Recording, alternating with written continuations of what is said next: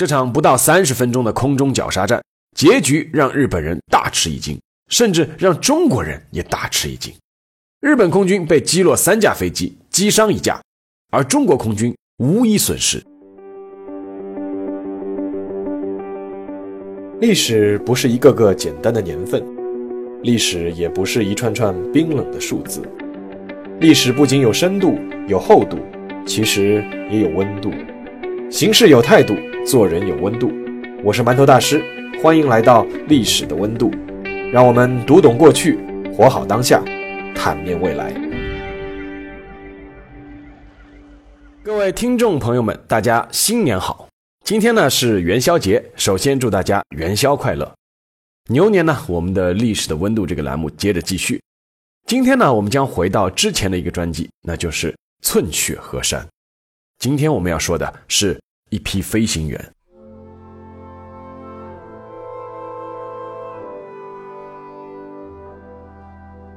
一九三七年八月十四日，淞沪会战爆发的第二天。日本的陆乌航空队十八架九六式轰炸机，每架携带着两枚二百五十公斤的炸弹，从台北的日本空军基地起飞，飞向中国大陆。这是日本海军第三舰队司令长谷川清的命令。就在这一天的凌晨，中国的空军出动七十六架次，轰炸了日本在上海的司令部、码头、仓库和舰船。日本人根本就没有想到，孱弱的中国空军。居然敢在大日本帝国的空军面前主动出击，所以这是日军的一次报复行动。报复的目标之一就是上海附近的杭州剑桥机场。与黄埔军校齐名的剑桥中央航校可以说是中华民国空军的摇篮。如果能摧毁剑桥机场，不仅可以缓解在上海作战的日军的压力，更能一举摧毁中国空军的士气。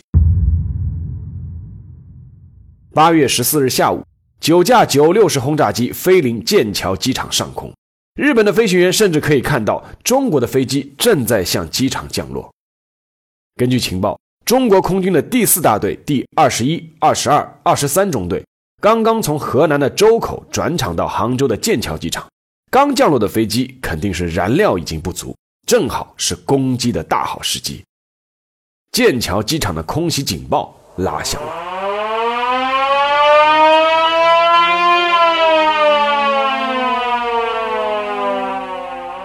日本飞行员吃惊地发现，刚刚降落的中国飞机立刻又滑出跑道，起飞升空，而还没降落的中国飞机随即拉升了机头，转身向自己的编队扑来。淞沪会战的第一场空战就在剑桥机场的上空拉开了。这是一场遭遇战。按理说，日本空军的轰炸机应该有战斗机护航，但当天因为天气原因，日军航母上的九六式舰载机不能起飞。而日本第三舰队司令长官长谷川清，说实话也不太相信中国有什么像样的空军力量，认为单凭九六式轰炸机就足够了。九六式轰炸机是日本三菱重工研发的，当时世界上非常先进的单翼战斗机。虽然体型笨重，但是每架飞机上也配有三挺七点七毫米口径的旋回机枪，完全可以对抗普通的战斗机。而中国空军驾驶的是从美国购买的霍克三型双翼驱逐机，火力不及九六式轰炸机，但飞机性能却优于对手。这场不到三十分钟的空中绞杀战，结局让日本人大吃一惊，甚至让中国人也大吃一惊。日本空军被击落三架飞机，击伤一架，而中国空军无一损失。杭州的报纸两个小时后就出了号外。日本空军不可战胜的神话被打破，全国沸腾，连很多中国人都不相信这个消息。蒋介石亲自打来电话，问消息是否属实，然后询问击落第一架日本飞机的我方飞行员叫什么名字。他得到的回答是三个字：高志航。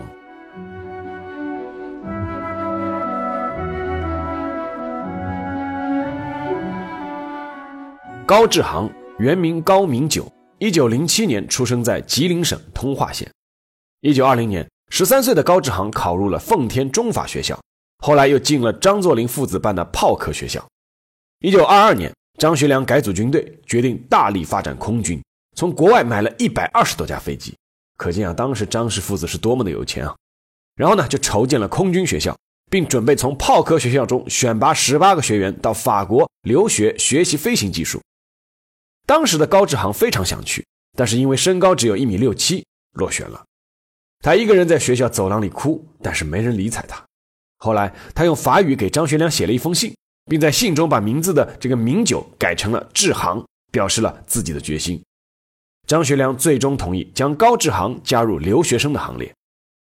一九二七年一月，十九岁的高志航以优异成绩学成回国，随后被张学良任命为东北航空处飞鹰队少校飞行员，之后不久转任东北航空教育班少校教官。在那个期间，高志航遭遇了一次事故。他驾驶的一架刚买的新型飞机试驾出了故障，弹出的操纵杆敲断了高志航的腿骨。因为接骨的效果不理想，需要敲断重接。为了避免影响飞行员最重要的神经系统，高志航坚决不肯打麻药，在无麻醉状态下被敲断腿骨重接。接完骨后，高志航的伤腿短了一厘米，从此人称是高瘸子。一九三一年九一八事变爆发。东北军不放一枪，全线溃退回关内。这件事给了高志航极强的刺激，他不顾家人的反对，在九一八事变后只身返回关内。作为一名当时中国极度稀缺的优秀飞行员，他希望能有一个报国的机会。高志航当年的留法同学邢产飞，当时已经做到了国民党军政部南京航委会航空大队长。经过他的介绍，高志航来到了杭州剑桥中央航校。接受了一个高级班的短期培训，但因为当时他作为东北军的身份，处处受人猜忌和排挤。结业的时候，只得到了一个空军见习少尉的职位，还没有单独飞行的资格。但是高志航一点都不担心，因为他有过硬的飞行技术。在之后几年，他通过刻苦自修，掌握了夜间起飞不打灯、倒飞、弧形飞等当时国际一流的飞行技术，并在几次检阅中技惊四座。很快就成为了空军教导总队的少校总队副。一九三六年十月三十一日，蒋介石五十岁生日。那天，南京航委会特别在南京举行了一次有英国、德国、意大利等国空军参加的空战技术和飞行特技表演。当时正好留守在杭州的高志航听到消息后，驾机前往参加。当时他那些拿手好戏，让外国飞行员的特技都相形见绌。给蒋介石也留下了深刻的印象。自此以后，高志航声名大振。一九三五年，高志航奉命去意大利考察并购买飞机。在意大利，酷爱飞行的墨索里尼对高志航的飞行技术大为赞赏，甚至希望他能够留下来。当然，遭到了拒绝。意大利的飞机制造厂商出了重金，试图贿赂高志航，让他买下一批落后的飞机带回国。高志航坚决不答应，随即转向美国。向美国购买了一百架霍克三型飞机，那就是一九三七年八月十四日中国飞行员驾驶的那批飞机。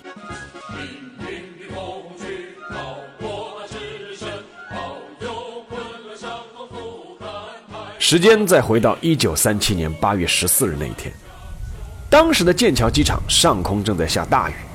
由河南飞来的中国空军第四大队第二十一中队九架飞机刚刚降落在机场，准备加油。第二十二、二十三中队还在飞行途中，准备降落。已经是第四大队大队长的高志航，得到了日机来袭的警报后，随即就奔了出去。因为通讯设施不灵，高志航骑了辆自行车，不停地用手势加喊叫，大喊：“起飞！赶紧起飞！”在命令第二十一中队起飞迎敌之后。高志航自己也跳上了一架霍克三战斗机，带了两架僚机就迎了上去。当时的日本九六式轰炸机编队因为过分轻敌，已经四处分散寻找轰炸目标，放弃了编队交叉火力掩护。这也给升空后的中国空军提供了难得的机会。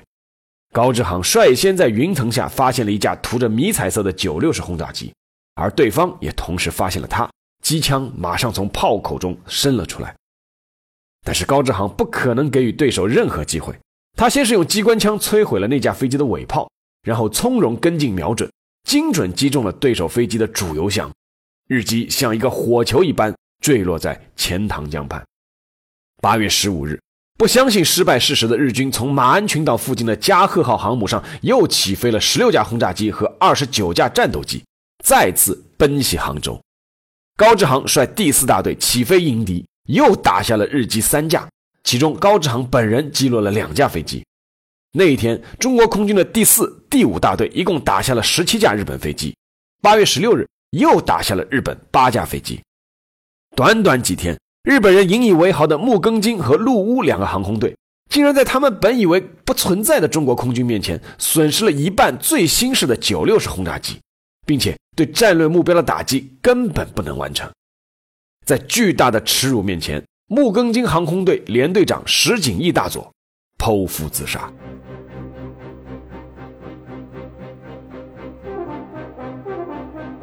然而，令人扬眉吐气的胜利毕竟只是暂时的。在一九三七年，中日两国的空军实力对比是这样的：日本拥有九十一个飞行中队，各类作战飞机两千一百架左右，而中国一共只有三百架左右的作战飞机，相差七倍。更关键的是，日本自己拥有飞机制造的能力和技术更新能力，比如说一九四零年后服役的著名的日本零式战斗机。曾经给中美空军造成过巨大的麻烦。抗日战争时期，日本人的飞机是越打越多，越打越强，而中国所有的飞机，包括零件，都来自于外国采购，本身没有任何制造能力。换句话说，打一架就少一架。在最初的交手之后，中国空军飞行员每一次架机升空，往往是要单挑对方十架，甚至是二十架飞机。在这样的情况下，每一个中国飞行员可能都知道自己的必然结局，那就是殉国。其中当然也包括高志航。一九三七年十一月，因为中国的飞机越打越少，只能从苏联秘密购买。为什么呢？因为当时美国不愿意得罪日本，不再向中国出口飞机了。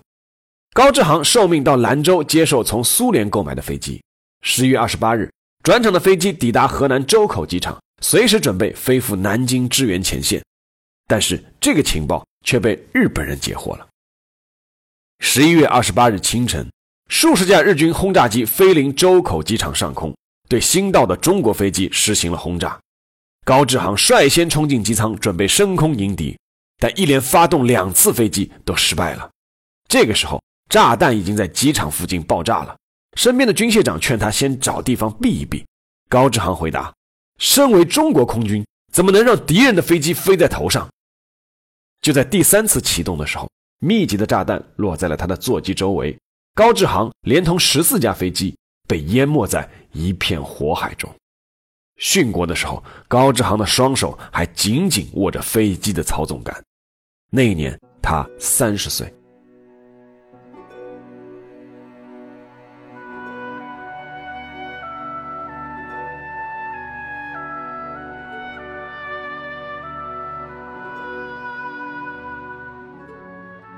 悲壮殉国的不仅仅是高志航，当时包括高志航在内，中国空军有四大天王。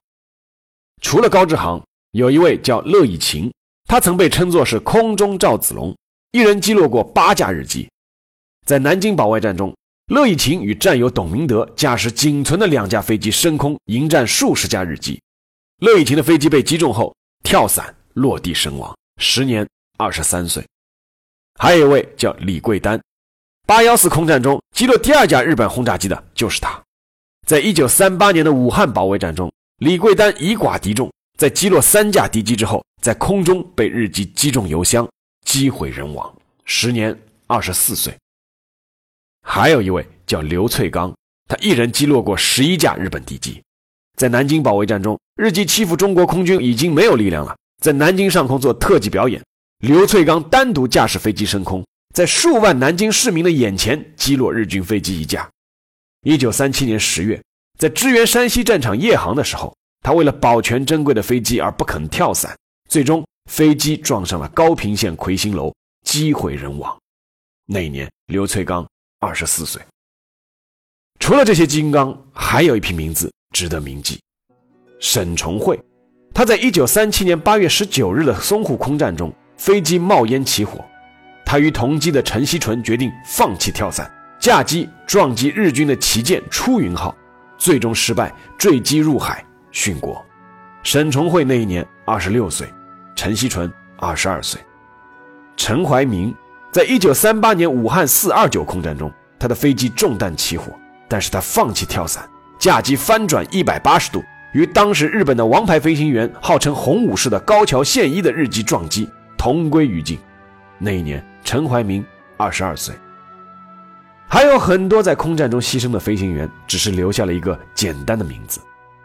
一九四四年的第五期《中国的空军》上曾刊登过一篇名为《殉国成人的烈士群》的文章，其中记载了很多当时中国空军的飞行员，而最多的一句就是：“某天他一去就再也没有回来。”在剑桥的中央航校，同学之间最普遍的一个现象就是，同年入校，同年毕业，同年殉国。这些飞行员殉国的时候。风华正茂，他们大多有着良好的家世和教育背景，但在国难当头之际，他们从来没有想到过退缩。刘翠刚在写给妻子的最后一封家书中这样写道：“他说，真的，假如我要是为国牺牲、杀身成仁的话，那是尽了我的天职，因为我们身在现代的中国，是不容我们偷生片刻的。”翻开当年中国空军的飞行员花名册，你会发现一个残酷的事实。在与日本惨烈的空中绞杀战中，中国的第一批精英飞行员基本上是没有一个活过1938年。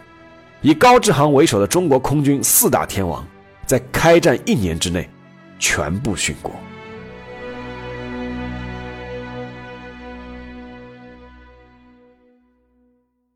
好，下面进入馒头说时间。在今天这个馒头说时间里面，我还想说一个另外一个中国飞行员的故事。这个飞行员的名字叫严海文。一九三七年八月十六日，隶属中国空军第五飞行大队的严海文奉命轰炸日本驻上海司令部。在完成轰炸任务的返航过程中，严海文的五二幺零号座机被地面高炮击中，他被迫跳伞，却因为风向变化落到了日军的阵地。大批的日军围了上来，他们希望能够活捉一名所谓的叫支那飞行士。看看他们到底有什么能耐，居然能击落大日本帝国的飞机。严海文的身边只有一把手枪，在日本士兵的投降喊话中，他举枪击毙了五名日本士兵，然后给自己留下了最后一颗子弹。二十一岁的严海文在自尽之前喊了一句话，那句话是：“中国没有做俘虏的空军。”日本大阪每日新闻的随军记者木村义吃惊地目睹了这一幕。并且写成了报道，发回了国内。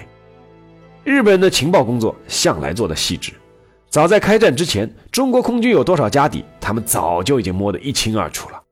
但是，机器是死的，人却是活的，子弹是冷的，血却是热的。一九三七年卢沟桥事变爆发之后，成千上万的中国军人拿着低劣甚至原始的武器，毅然决然地走上了战场。哪怕是在最讲究武器与机械性能的空中战场，中国军人所表现出的魄力和战力，让日本空军也感到震撼。一位日本空军的飞行员曾经这样回忆：“他说，中国飞行员根本就不是来空战的，他们不要命一样，就像是来拼刺刀的。